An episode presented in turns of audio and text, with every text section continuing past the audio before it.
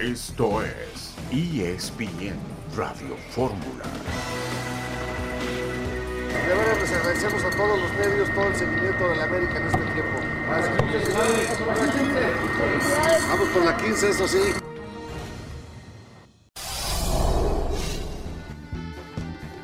Es la voz de Emilio Azcárraga, el dueño del conjunto del América, el campeón del fútbol mexicano, título 14 del América. Vamos a dedicar este programa a analizar el año futbolístico del América que juega con el Barcelona en Dallas para celebrar este título número 14 del conjunto del América. Es un programa especial del América 2023. Un saludo en este martes 19 de diciembre de 2023. Estamos aquí en esta emisión multimedia de ESPN Radio Fórmula. Héctor Huerta, buenas tardes. Hola Beto, ¿cómo estás? Buenas tardes, qué gusto saludarte igual que Itán. Beto, estamos hablando del equipo ya más ganador en la historia del fútbol mexicano y el equipo, de acuerdo a las últimas encuestas, con mayor número de seguidores en el país. Ha desplazado en los últimos años al Guadalajara, lo cual parecía imposible con esta figura mítica del campeonísimo Guadalajara. Parecía imposible que algún día algún equipo pudiera superarlo, pues ya el América hoy puede decir dos campeonatos de, de, diferencia de ventaja sobre Chivas. Hoy lo puede decir el América, que es el equipo más importante y más popular de México. Exactamente, y en su primer torneo, Jorge Vieira, el zurdo López y ahora Jardiné han logrado el título con el conjunto del América. El día primero de enero, las semifinales del fútbol americano colegial en el Rose Bowl y en el Sugar Bowl. Y por otra parte, el día 8 del mes de enero, habrá un partido por el campeonato de fútbol americano colegial en Houston del 10 al 14 de enero, la Supercopa de España en Arabia. Y por supuesto también es importante destacar que el 5 de enero, Oscar Pistorius saldrá de prisión. El asesino convicto sudafricano tendrá libertad condicional. Eitan Benesra, buenas tardes. Buenas tardes, eh, Beto, Héctor, amigos. Vamos a platicar, por supuesto, del América y hace unos minutos confirmó Aaron Rodgers, coreback que fue adquirido por los Jets, que les lesionó en la cuarta jugada del año, que no regresa esta temporada, pero también dijo que no anticipa que la próxima sea su última, uno de los mejores corebacks en la historia, entonces estará de regreso en 2024 con Nueva York. En el caso de Pistorius, eh, han pasado 10 años desde que asesinó a su novia, Riva Stinkamp, el 14 de febrero de 2013, pero obtiene la libertad condicional el famoso atleta de las piernas ortopédicas. Y vamos a platicar efectivamente, Héctor, del América, que como apuntas tiene jerarquía, una causa opulenta, orgullosa, ganadora, y más allá de las teorías conspirativas infundadas, el América me parece que con todo merecimiento ha ganado el título del fútbol mexicano frente a los Tigres y buscará, como ya apuntaba Emilio Azcárraga, el campeonato número 15 en el próximo torneo. Sí, es que hay que, hay que reconocer que el árbitro de la final no fue el mejor, Adonai Escobedo González. Había hecho un buen torneo en lo general, pero eh, cargar con el peso de una liguilla, Beto, o te, o te impulsa hacia arriba o te da un bajón en tu carrera muy importante. Adonai Escobedo tuvo una muy mala actuación para los dos pero en el caso de, de la, una jugada clave en el partido, que es la expulsión de Fulgencio, el árbitro creo que fue excesivo, este, hubo varios, digamos que dos, dos faltas previas de Julián Quiñones sobre el mismo Fulgencio, que no marcó el árbitro, y de eso derivó en que el muchacho perdiera la cabeza y le dieron manotazo, que además eh, le da el manotazo y el otro dice, ah, pues es la oportunidad de, de, exagerar, de ensayar mis clases de teatro, ¿no? Y se tira como si le hubieran metido un balazo, no sé, exagera, ¿no? El caso es que el árbitro se la tragó enterita y luego fue a revisarla al bar y de todas maneras se mantuvo la decisión equivocada. Entonces, y Sendejas, eh, allá en mitad de campo, en una jugada pelota que, que salió de la zona donde estaba junto con Angulo, le da un cabezazo y eso nunca se enteró el árbitro. Son, son jugadas claves en un partido porque Tigres con 10 fue muy parejo al América y con 11 sí fue inferior al América. Volveremos enseguida en esta tarde en ESPN Radio Fórmula.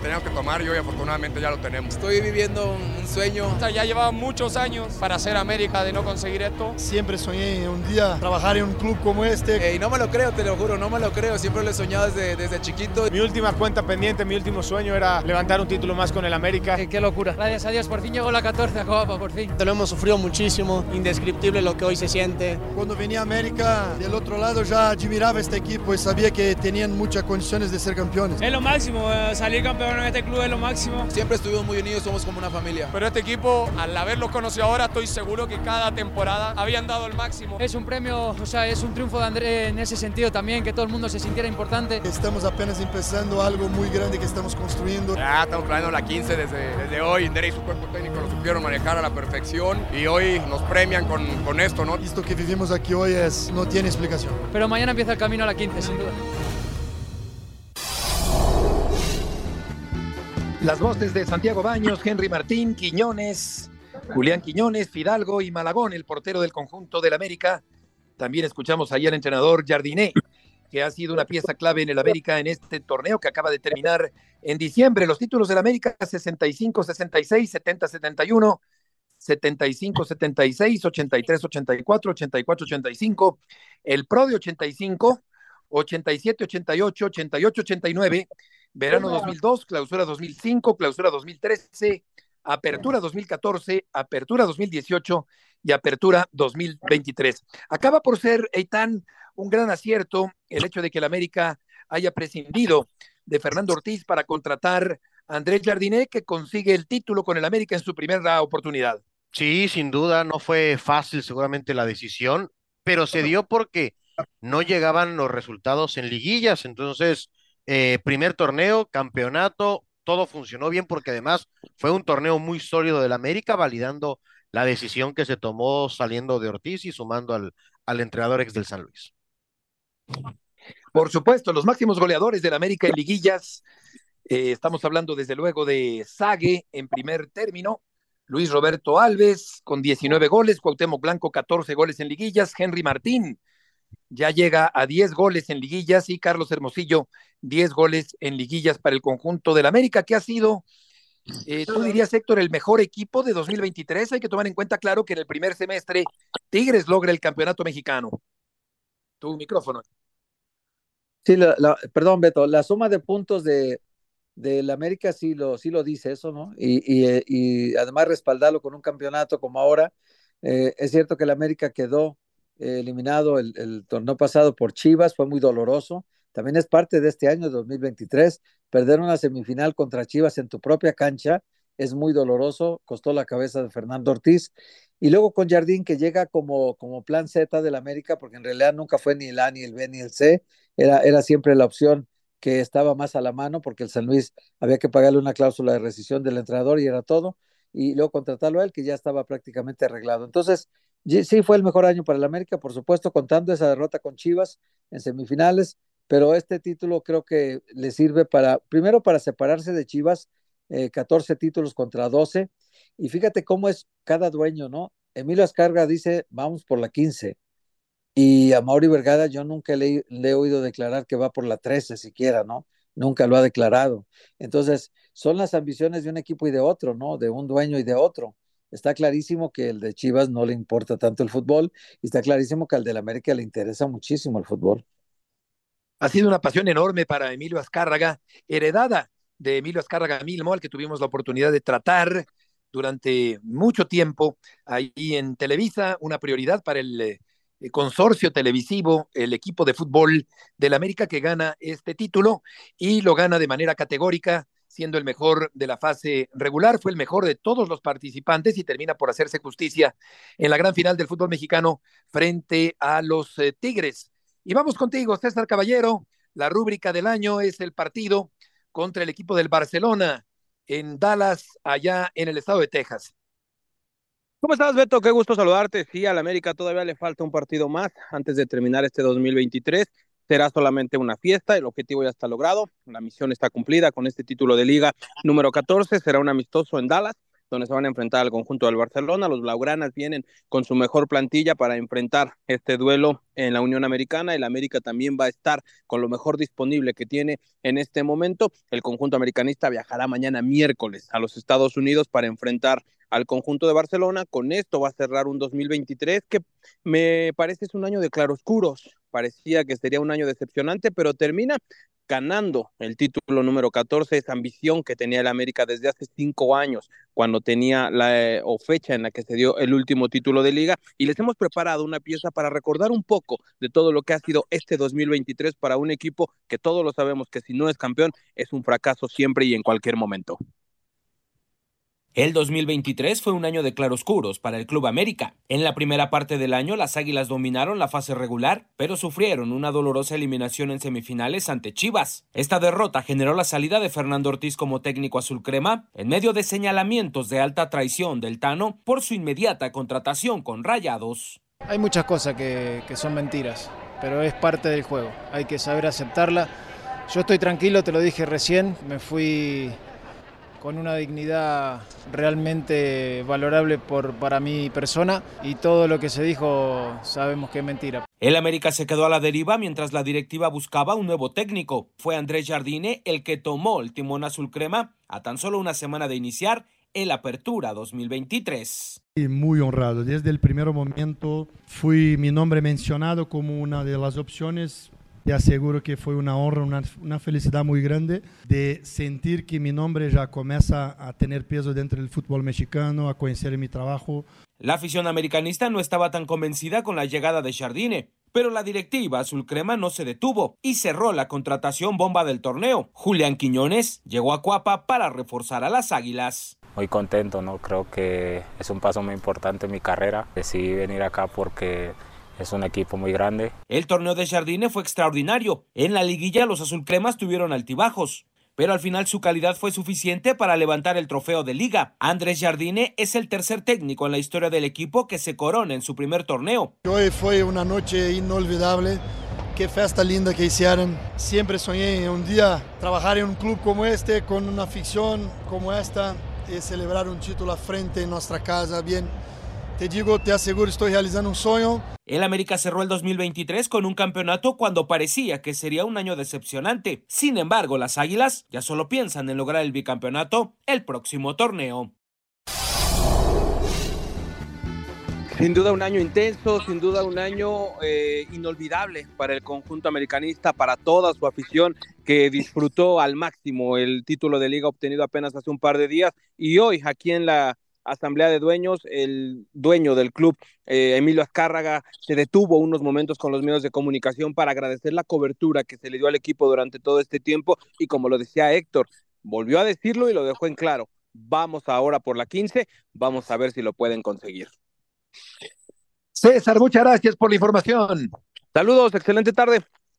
Buenas tardes. Eh, también eh, esta etiqueta, este hashtag, como se dice en inglés, del fuera baños, yo creo que más visceral e irreflexivo que otra cosa, se esfumó a final de cuentas Héctor ante la merecida celebración, nadie se acordó del sañudo bullying al directivo del América y creo que la eh, conquista del título número 14 fue la triunfal culminación de un torneo donde termina por ser el mejor de todos. Al final del partido de la gran final, en el segundo tiempo suplementario, incluso acaba paseando el balón de acá para allá ante la mirada impotente de los nueve Tigres que quedaban en el terreno de juego.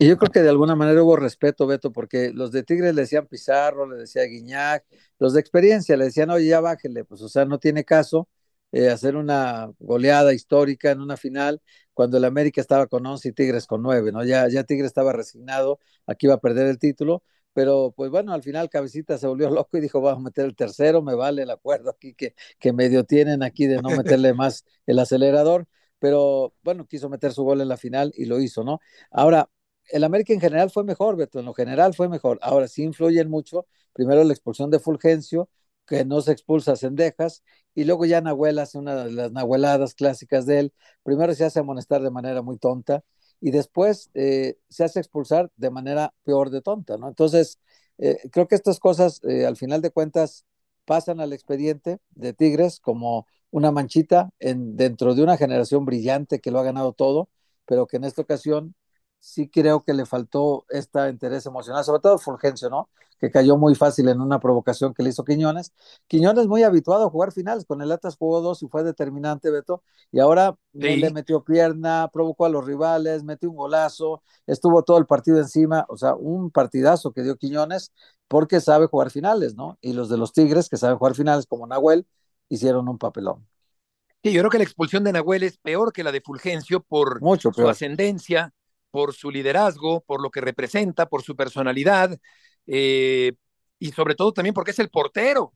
Entonces, eh, Tigres se queda sin portero y sin un delantero que acababa de entrar y termina por eh, perder el conjunto de los Tigres. La gestión de Santiago Baños es, yo diría que buena, salvo lo que opinen Eitan y Héctor. Ganó el título de la Apertura 2018, ganó el campeón de campeones 2018-2019, ganó la Copa en el Clausura 2019 y ahora gana el título de Liga del Fútbol Mexicano en 2023. Pero ya estaremos comentando más con Eitan y con Héctor, desde luego, acerca de lo ocurrido con el América en este torneo que acaba de terminar en diciembre y desde luego también si el América puede perfilarse para ser un equipo de época que creo que tiene el plantel para pensar en ello en el fútbol mexicano. Volveremos enseguida en ESPN Radio Fórmula.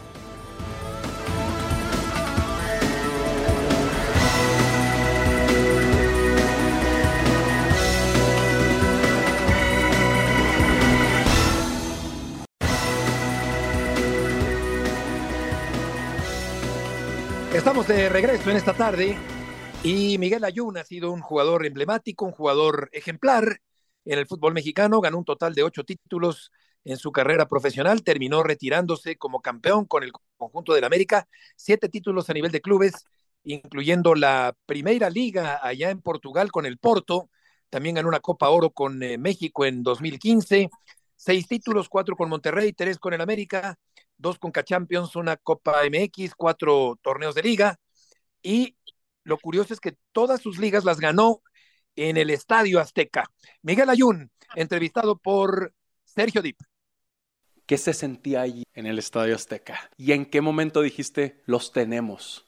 Yo decía y comento que se sentía que podía lograrse. Hay tres jugadas claves que son, una es el tiro cruzado que hace Guiñac empezando el partido, que pega en el palo, la tajada que hace Malagón al cabezazo de Guiñac. Y la última que dije, ya está, esta copa es nuestra, fue el tiro al travesaño de Carioca. Cuando pasan este tipo de jugadas, ya que tienes tiempo en este negocio, sabes que hay algo más que está pasando para que las cosas sucedan. Sabes, yo cuando vi el tiro de Carioca, porque desde donde yo estaba, yo vi que iba al ángulo, te soy sincero, y dije, madres golazo. Y de repente pega el travesaño y demás, no bota y se queda ahí para el rebote de alguien. Bota y sale durísimo. Entonces fue, ya está, no entra, güey. Ahí fue cuando percibí que podíamos ser campeones. ¿Hablaste con el señor Azcárraga? Sí.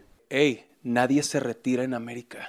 Gracias que lo estás considerando, bien que lo estás considerando, algo así, ¿qué tan cierto es? Sí, tuve una primera conversación con él, me dijo, déjame ver cómo está la situación. Me comentó que el club tenía pensado ampliar mi contrato, que estaban muy contentos con lo que yo estaba entregando, sobre todo fuera de la cancha. Eh, ellos estaban valorando mucho el que yo me acercara con los jugadores, sobre todo con los jóvenes, para intentar pues, compartirles las vivencias, las experiencias. Entonces que para ellos era muy importante tener un jugador así en la plantilla. Y yo le dije, te lo agradezco, pero quiero que sepas que yo quiero poner punto final. Y él respetó esa decisión y ahí fue donde nace una promesa de entregarle un último título antes de retirarme. Y de verdad creo que el club ha hecho mucho por merecer una época importante en la historia del Club América. Creo que no va a ser el único título que se va a celebrar a corto plazo, pero eso no cambia la sensación que yo tengo, ¿me explico? Por eso la palabra plenitud para mí hoy describe el estado en el que me encuentro.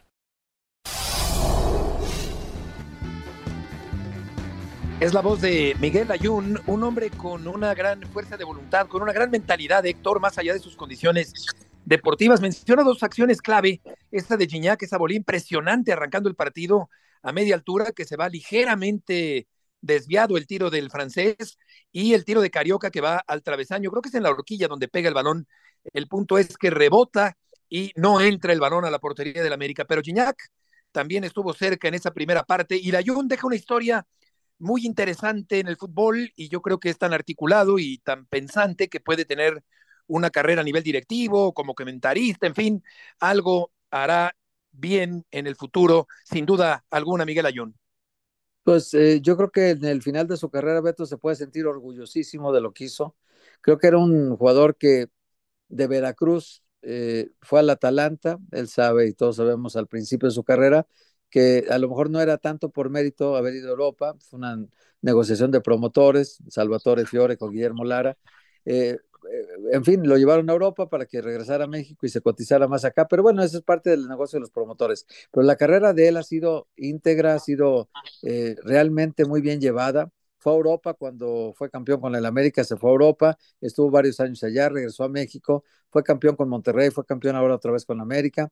Yo creo que su carrera es, es ha ido a dos mundiales, es un jugador que siempre se entregó al máximo, Beto, y creo que dentro de sus condiciones que tuvo futbolísticas, eh, las potenció con una gran mentalidad, Beto. De la, de la cabeza, como dices tú, estuvo muy bien amueblada siempre y es un jugador que le sacó provecho hasta sus limitaciones y al final, después de que fue satanizado por buena parte de las redes sociales ahorita diciendo que todo era culpa del ayuno, al final de cuentas eh, nos dimos todos a la tarea de, de ver su carrera con lupa y al final concluimos que fue una carrera brillante realmente. Esa expresión es autoría, si no me equivoco, Benes, de nuestro querido amigo Mauricio Pedrosa, que tiene todo menos malintencionado. Además es un excelente comentarista, pero en alguna eh, broma salió esa frase que después se popularizó, se viralizó, como dicen los modernos, y acabó por hacerle daño al Ayun, que sin embargo mostró una gran resiliencia, una gran fortaleza mental para superarse y consolidar una carrera importante.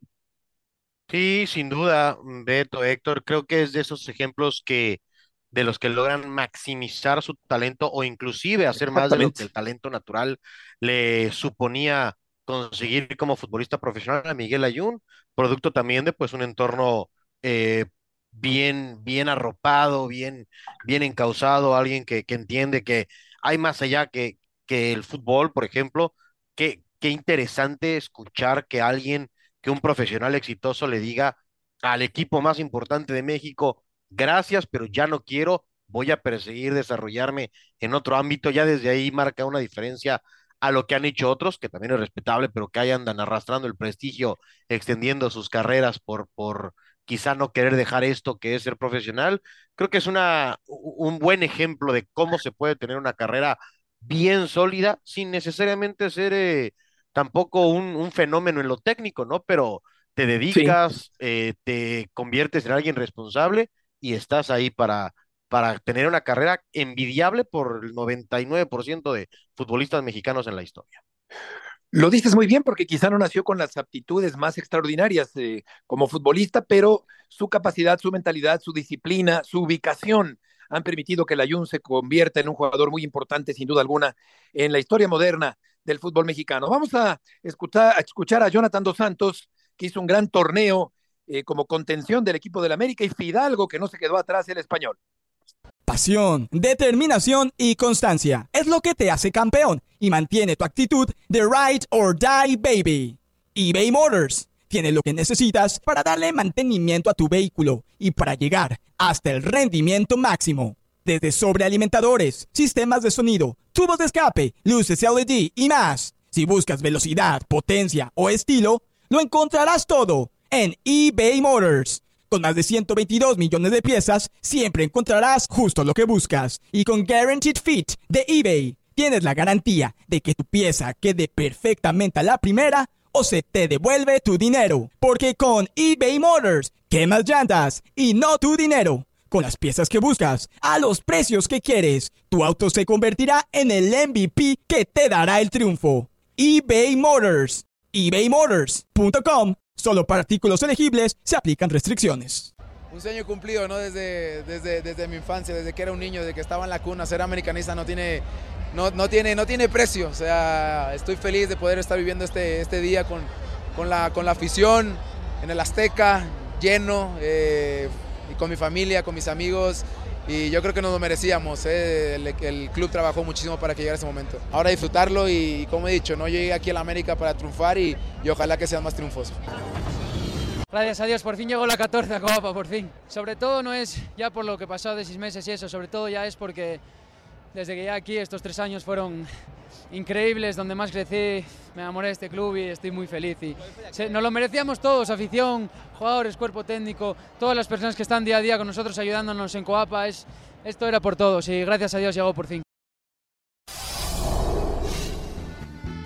Y es que Fidalgo Héctor dice que no es tanto por lo que pasó hace seis meses, cuando él se equivocó, sino también por lo actual, pero yo creo que sí tenía una espinita clavada el español que termina por sacársela de manera importante con este título del América, porque hizo muy buen torneo Fidalgo, jugó muy buenos partidos y también sin duda Jonathan que revivió, que resurgió como un volante de contención de excelentes cualidades.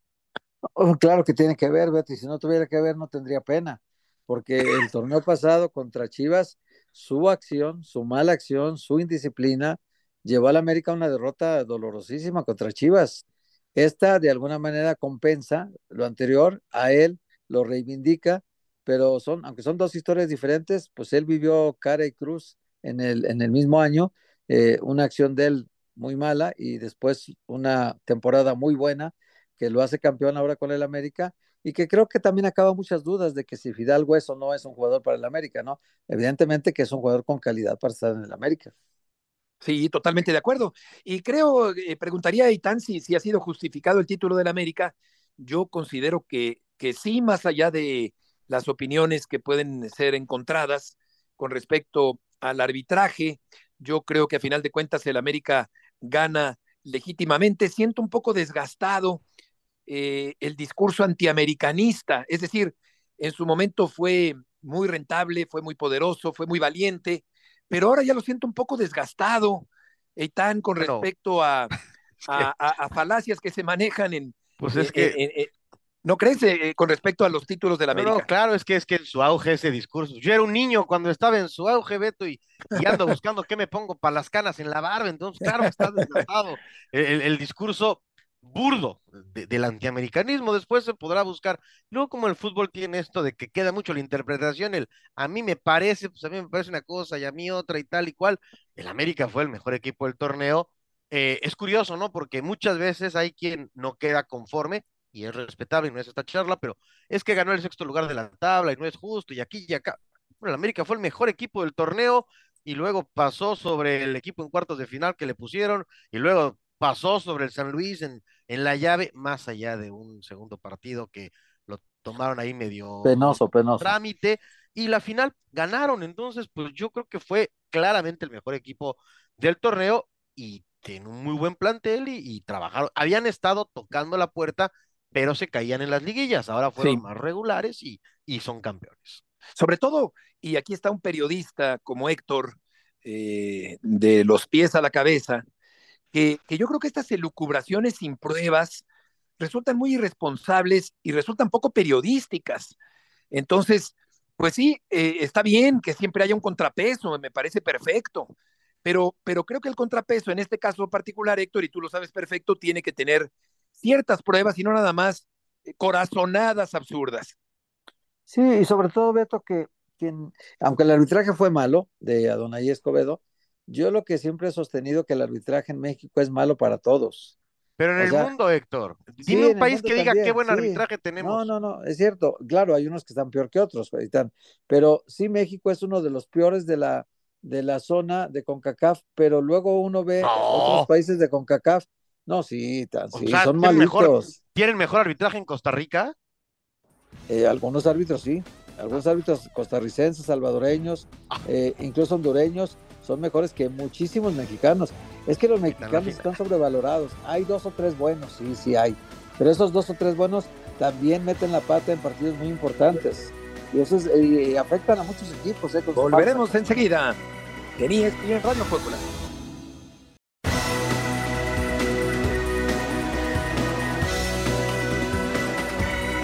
Estamos de regreso en esta tarde en ESPN Radio Fórmula. Ha sido la última junta de dueños de los clubes del fútbol mexicano.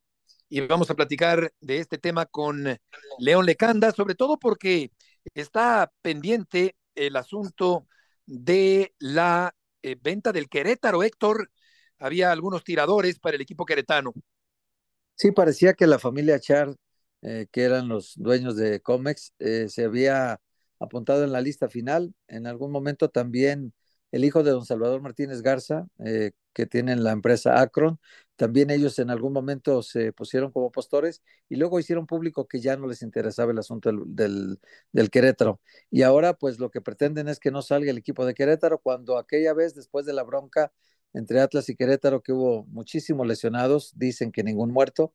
Me acuerdo que aquella vez dijeron la liga, dijo John de Luisa y Miquel Arriola, que esa plaza se iba a quedar sin fútbol, que tenía que irse el equipo, ser vendido y ahora resulta que pues se puede quedar en esa plaza. Pero bueno, a nivel directivo ya sabemos que la liga bananera y entonces es muy probable que siga en Querétaro y que haya nuevo dueño, pero hay que ver qué nos informó ahorita León Lecanda de lo que pasó en la Junta. Sí, eh, se mantiene el fútbol mexicano sin, eh, sin ascenso y descenso por los próximos siglos y mientras tanto el Premio Nacional del Deporte y un naturalizado emblemático Randy Arozarena, que estaba apoyando León el pasado eh, título del América, a Julián Quiñones, el eh, jugador colombiano naturalizado mexicano e integrante actual de la selección mexicana de fútbol. Y el Premio Nacional del Deporte fue entregado. León, gusto en saludarte. Muchas gracias, Beto. Fuerte abrazo a todos en ESPN Radio Fórmula. En efecto, el día de hoy el presidente de la República, Andrés Manuel López Obrador, entregó los estímulos económicos a los ganadores del Premio Nacional de Deporte 2023 en las eh, diversas categorías que incluye también a jueces y a deportes adaptados y lo mismo a todos aquellos participantes y ganadores de medallas de Juegos Panamericanos y para Panamericanos Santiago 2023. En cuanto a las cifras, porque eso, bueno, evidentemente viene de los recursos públicos, se entregó un total de 796 mil pesos a los galardonados, por ejemplo, Alejandra Valencia en tiro con arco, eh, Carlos Sansores en taekwondo, eh, entre otros, a la selección mexicana de béisbol, de la que mencionabas hace un momento eh, con Randy Arozarena, no le toca premio, Beto, porque es la categoría de deporte profesional. Y en cuanto a los medallistas y participantes de los Juegos Panamericanos de Santiago de hace unas semanas, 240 mil pesos a cada atleta que participó y un premio adicional de 350 mil por medalla de bronce, 500 mil por plata y 760 mil pesos por el oro. Así que hablando específicamente del taekwondoín Carlos Sansores, pues gracias a sus excelentes resultados, salió el día de hoy con un millón setecientos noventa y seis mil pesos de Palacio Nacional y bueno, una buena anécdota la de Randy Arozarena porque tuvo una reunión privada con el presidente López Obrador y pocos periodistas quedábamos todavía ahí trabajando, ya sabes, las entrevistas. Regresó a Rosarena, que no había dado declaraciones acabando el evento, y ahí fue cuando habló largo y tendido, y entre otras cosas, de este apoyo y esta empatía que siente con Julián Quiñones, colombiano, naturalizado mexicano, a cubano, naturalizado mexicano, y bueno, pues de niño a Rosarena era futbolista, y terminó desempeñándose como una de las superestrellas hoy por hoy en grandes ligas con los Tampa Bay Rays. Hola León, ¿cómo estás? Te saludo Itán. Ahora que tuviste oportunidad de platicar con, con Randy Rosarena, no sé si salió la conversación, eh, si tiene planes de jugar en México. Él ha participado varias temporadas en, en la Liga Mexicana del Pacífico con los Mayos de Navojoa y, y sería seguro especial para el público verlo. ¿Se comentó algo al respecto? Sí, le preguntamos, Itán, un abrazo grande entre varios temas, ese justamente, y él dice que sí o sí va a jugar en México. De hecho, él desde el 2015 mencionó que vive en México, en Mérida, todo el tiempo que no está en la temporada regular, digamos, de grandes ligas en Tampa, eh, pasa buena parte del año en la ciudad de Mérida, Yucatán. Él dijo que va a seguir viviendo en México una vez que termine su etapa de liga mayorista e indudablemente lo seguiremos viendo aquí. Ahora, estaría interesante en algún momento dado verlo también en Liga Mexicana de Béisbol, y también me imagino que te refieres a eso respecto a los calendarios, pero indudablemente habrá Rosarena a la rato, ¿no? Que entre otras cosas eh, mencionaba que por ahora él está tranquilo, está concentrado eh, con los Rays, más allá de los rumores que lo ubican con un posible canje. Le pregunté yo personalmente de qué opinaba del contrato de Shohei Otani por 700 millones de dólares con los Dodgers y decía, se merece cada dólar de ese contrato, eh, que Dios le bendiga ese dinero a, a Shohei porque es una superestrella y pone en alto este deporte. Y también otro de los tópicos eh, interesantes ahí con él es que eh, está, digamos, eh, enfocado en, en, seguirle dando alegrías a México, ¿no? Realmente la identidad que siente con, con el país eh, es muy notoria y hasta la última persona que le pidió una fotografía haciendo la pose de la, de la Randy señal, lo hizo con, siempre con una sonrisa y con mucha amabilidad. León, muchas gracias por la información. Muchas gracias a ustedes. Muy buenas tardes. Buenas tardes a León Lecanda y todos los equipos eh, del fútbol mexicano retuitean el eh, video de Miquel Arriola con respecto al rumbo y visión a largo plazo con el nuevo modelo del fútbol mexicano y vamos a escuchar a Juan Carlos Rodríguez, el presidente de la Federación Mexicana de Fútbol. El fútbol de México vive hoy un momento crucial para definir el rumbo que tomará en los próximos años. Somos conscientes de que ya pasó un año desde Qatar y sabemos que has estado esperando acciones puntuales y contundentes. Pero lo que se hace bien, a conciencia y con seriedad, toma su tiempo, más aún cuando se trata de algo tan importante para todos como lo es nuestro fútbol. Por eso, llevamos seis meses con un profundo proceso de análisis, asesoría y los primeros pasos para la construcción del cambio que necesita nuestro fútbol. Esto, Héctor, eh, consiste, entre otras cosas, eh, en que se van a abrir los audios del VAR, se va a centralizar todo en Toluca, se independiza la Comisión de Arbitraje de la Federación Mexicana de Fútbol eh, pero sobre todo tienen que venir cambios mucho más profundos, Héctor, en el fútbol mexicano. Es que lo que escucho de Juan Carlos es lo mismo de hace un año. Es, él está declarando lo mismo que pasó después de Qatar, cuando él entró a... a Pero ya está bien producido de... el video, Héctor. O sí, sea, ya está mejor producido. Claro, bueno, pues ya llegó el genio ahí, ¿verdad? Sí. No, fíjate que cuando, cuando él, él dijo su primer discurso, que era muy contundente, muy poderoso, parecía la pura verdad. Ya han pasado nueve meses, las cosas siguen igual, Beto. Este torneo fue el más vergonzoso en materia de organización. Cuatro partidos suspendidos, Beto. El TAS le gana sí. una decisión de la Comisión de Arbitraje a favor del Puebla sobre Tijuana. Vergonzoso que de un tribunal internacional le digan, te equivocaste disciplinaria, no le puedes quitar los puntos al Puebla.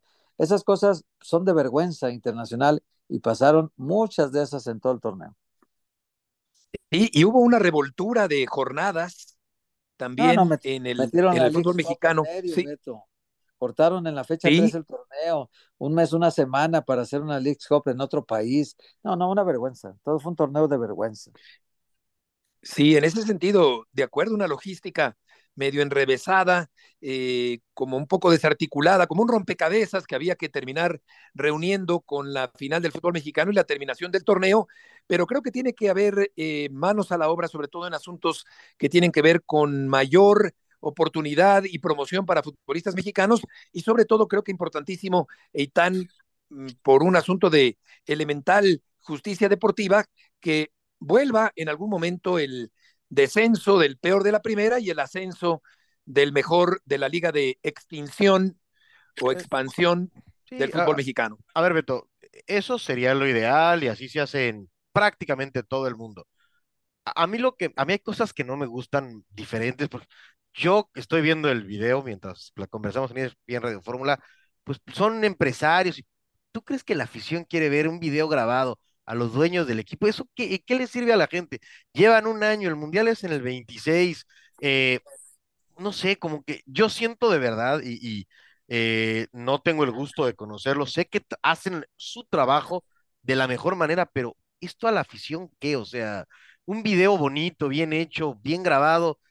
La verdad es que es lo mismo, la, ¿cómo es la misma gata, pero revolcada? O sea, eh, no creo que nadie esté cambiando, la verdad. Y el público me parece, e inclusive nosotros, yo no tengo por qué creerles, ¿no? O sea, no hay, no hay razón para eso. Si las cosas que la afición, con razón o no, porque creo, creo que es una plática bien interesante sobre condiciones o no, si se da o no el ascenso, la gente lo quiere y no le dan eso. Eh, eh, me parece que hay una problemática bien profunda en el fútbol mexicano, que hay buenas intenciones y que probablemente, por ejemplo, estoy viendo nuevo modelo del fútbol mexicano, próximamente más información. Pues, ¿Cuándo? O sea, ¿cuándo? ¿Quién? Eh, próximamente. Como por ahí del año 2050. Claro, a ver, e, esto es bien interesante. Hay un comisionado y, yo pues sigo las ligas estadounidenses. El comisionado tiene la última palabra, rinde, rinde, e, es un empleado de los dueños, no se manda solo. Pero al final, como ya lo hizo el señor Rodríguez, tendría que decir, esto es lo que yo veo y para acá vamos. ¿Dónde está el fútbol amateur? Al final tienen un lugar, ¿dónde está el desarrollo? ¿Por qué tiene que ir de la mano primera división y federación en lo mismo? En muchos lugares, la liga y la federación persiguen intereses diferentes y cada uno trabaja. Acá es lo mismo, es bolsa izquierda y bolsa derecha. Entonces, yo creo que, que no tienen mucho crédito los que hoy toman decisiones en el fútbol mexicano. Fíjate que se votó por la, la Alianza por la Afición, así se llama el proyecto Reforma Sector al Reglamento de Competencia a partir de la temporada 24-25, autonomía de la Comisión de Árbitros, centralización del PAR, un nuevo centro de operaciones para que el VAR de todos los partidos se ejecute desde un mismo lugar y se puedan homologar los criterios, la publicación de los audios del VAR y la reestructura del fútbol mexicano y los partidos de alto nivel para la selección mexicana. Ahí te va, mira, el, el modelo de este descentralizar las decisiones, lo sabe Itán en la NFL, es Nueva York, ahí se toman las decisiones. Este es eh, copia del modelo NFL, el play-in copia del modelo NBA. Esto de que los audios se hagan públicos, copia de la Conmebol. O sea, todos estamos copiando. ¿Cuándo se nos va a ocurrir algo a nosotros? Pero mira, Héctor, bueno, si copias, puedes copiar lo bueno, ¿no? O sea, yo, yo no creo que esté mal copiar, pero, pero, por, o sea, no sé, yo siento que va más allá de eso. Si es una buena decisión, que lo copien, pero eh, ¿por qué estas personas que al día de hoy son los mismos que no han tomado buenas decisiones, ¿por qué tendría que creer la afición que ahora van a hacer bien las cosas? o sea, ¿qué significa puntualmente independencia de la comisión de arbitraje? ¿Qué es? Porque si yo te doy dinero para que, yo, federación, te doy dinero para que operes, pues eso de independencia no me suena. No, dan a entender, eh, que ya por, por estatuto, la comisión disciplinaria, la comisión de arbitraje depende directamente del secretario general. La este Íñigo Riestra, que fue muy cuestionado cuando fue bicampeón el Atlas, por el parentesco de, hermano, un conflicto de intereses evidentísimo entre un presidente de un club y un secretario general que tiene incidencia directa sobre la comisión de arbitraje. Ahí sí estaba como para, para los sospechosistas que estuviéramos eh, delante de un caldo de cultivo, ¿no? Entonces, sí creo que independizarlo tiene su importancia. No, yo no digo que no lo tenga, Héctor, pero lo están haciendo los mismos que no lo han hecho antes. Entonces, ahora es el mismo que tiene el WhatsApp del árbitro, del que pone los árbitros. Entonces, no sé, o sea. Se le están dando ahorita, digamos que las llaves del reino, árbitros que acaban de decir algunos públicamente que le van a la América, un montón de árbitros han hecho público que le van a la América, dices tú, qué vergüenza, ¿no? O sea, en realidad, este, dárselo a los árbitros como una, como una ventaja para el fútbol mexicano, yo no lo vería, al contrario, hay más propensión a la corrupción desligándolo de la federación. Sin que esto quiera decir que no haya posibilidad de corrupción dentro de la federación, pero dejarlos fuera, órale, lleguen en el precio, a ver quién les llega por fuera el precio, ¿no? Está bien complicado, la verdad está muy complicado. E-, esa es otra, no está fácil, eso es cierto, tampoco está tan sencillo, pero son los mismos que al día de hoy, a excepción de Juan Carlos Rodríguez, que no han podido, entonces a mí me parece que es una relación muy desgastada con la afición y que el público está cansado de los discursos. Eh, Oye, Itán, y vamos a eh, aprovechar el, poco tiempo que queda, pero sustancioso, para hablar eh, o para escucharte, mejor dicho, del NFL. Pues sí, vamos a platicar de, de, la NFL, esta liga que ahora ya puede tener partidos lunes, jueves, sábados y domingos. Hay mucho que comentar. Decía yo en la entrada, lo de Aaron Rodgers es lo que ahora mismo más atención tiene porque ya confirmó que no juega este año, eso es importante, que va a jugar a partir del próximo, y también destacar lo del Monday Night, el resultado del día de ayer, ganó el equipo de los Seahawks de Seattle a las Águilas de Filadelfia, los campeones de la conferencia Nacional volvieron a perder, no la están pasando bien. Hay dudas respecto a este equipo que se está desinflando en el momento más importante porque nos acercamos a que termine el año y eso eh, pues no es, nunca es ideal llegar a la postemporada eh, cuando no estás en tu mejor nivel. Sí, desde luego, y, y vendrán eh, episodios importantes del fútbol americano colegial ya arrancando el inminente 2024. Sí, ya empezaron los tazones, la, la tazoniza a través de ESPN. Hoy tenemos eh, un tazón más. Los importantes son el primero de enero, las dos semifinales. Ahí tendremos los dos, cuatro, cuatro equipos están buscando un campeonato. Son dos semifinales antes de que el próximo año crezca el playoff. Y después se va a definir entre los dos ganadores el lunes 8 de enero al campeón nacional. Alabama, Michigan y Texas contra Washington. Y no solo es un tema deportivo, hay una cantidad enorme de dinero que está en juego para las universidades, porque lo que reciben de premio las universidades por ganar los títulos nacionales o participar en estos tazones colegiales termina distribuyéndose para los programas académicos y para otras disciplinas deportivas. Mucho en juego, tanto que el que se quedó fuera de estos playoffs, la Universidad de Florida State, está exigiendo una eh, investigación federal de por qué terminaron eh, quedando fuera. Oye, Benes, ¿y qué equipo se perfila para ganar el Supertazón en los eh, inicios de 2024? Pues yo creo que está muy duro San Francisco, Beto, está muy bravo el equipo de los 49, tiene mucha afición. San Francisco están jugando bien, están sanos, se ven muy bien. Esta semana van contra los Cuervos de Baltimore y a mí no me sorprendería que sea una, un anticipo de quizá un Super Bowl. Los dos andan jugando muy bien, pero atención con los 49 que viven un gran momento. Excelente, excelente, Benes. Y para terminar, también en 2023 el América Femenil eh, tuvo una actuación importante, campeonas las americanistas del clausura 2023 tras eh, vencer al Pachuca en la final, fue el segundo título del equipo femenil del América. Después perdió la final. Exacto, y campeonas en este torneo. Sí. Eh, exactamente. Perdió frente a las Tigresas en el Apertura 2023. El equipo de las Tigresas ganó en el Azteca en la ida y eso complicó mucho la vuelta para el América. Y Kiana Palacios, Héctor, fue la goleadora del equipo americanista con 24 tantos. Exactamente. Y un dato más, Beto, que sí puede servirnos de ilustración. El América fue el equipo que más aficionados metió a su estadio como local. 552.152 aficionados, pero te voy a dar un dato que es contundente, Beto. Nada más en los tres partidos de liguilla, el América metió más aficionados al Estadio Azteca 197.921 y este número 197.921 es mayor que 10 equipos en toda la temporada. Es decir, entre Atlas, Cruzul, Juárez, Mazatlán, Necaxa, Pachuca, Puebla, Querétaro, San Luis y Santos, ninguno llegó a 197.000 en toda la temporada. El América lo en tres partidos de liguilla. Impresionante, impresionantes datos. Estamos llegando al final del programa. Gracias por acompañarnos. Héctor, Eitan, buenas tardes. Que les vaya muy bien. Hasta mañana. Abrazo, Beto. Abrazo, Abrazo. Igualmente, buenas tardes.